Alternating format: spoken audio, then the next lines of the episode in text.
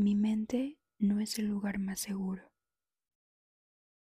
He visitado espacios que no he recorrido y he visto imágenes que mis ojos no han captado. También de alguna forma he oído voces de personas que no me conocen. He retornado al mismo lugar cientos de veces sin tener que moverme y he viajado a lugares que son totalmente irreconocibles. Algunos se sienten como una tormenta sobre nieve otros como un sol en otoño, y he sido observada desde vidrios empañados a grandes alturas.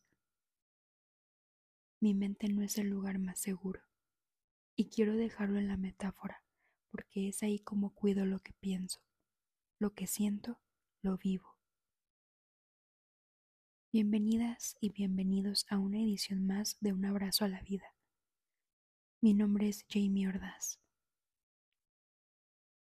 entre el miedo y la ansiedad solo está la agilidad, una sombra que absorbe mi alma y olvido dónde estoy y a veces hasta quién soy. Me gusta observar fuera de mí, pero cuando pierdo el control solo camino hacia una dirección desconocida, sin rumbo, rompiendo mis deseos, y entre más avanzo, más me pierdo. Volver es doloroso. Esos espacios no existen supuestos que no coinciden con mi realidad. Las personas a mi alrededor no hablan sobre mí. Si me detengo con amor, puedo mantenerme en el presente. Y quien me observa soy yo misma. Entender que fui yo quien me juzgó es triste, y en el regreso lo descubrí.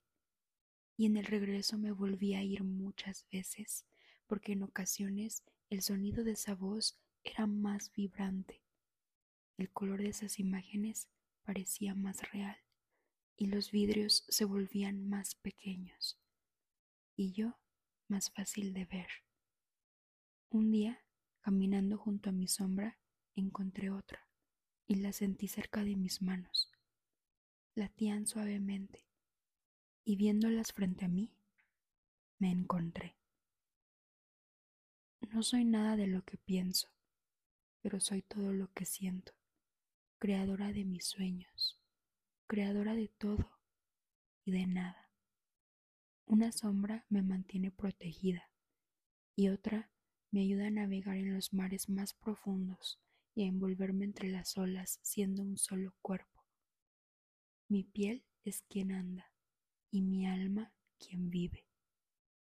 No soy nada de esto, pero si está hoy aquí, abrazo lo que pienso. Mi mente después de todo no es el lugar más seguro, pero sí en el que quiero estar, como un paisaje y su cielo, como un jarrón en su mesa y como un frío en el viento.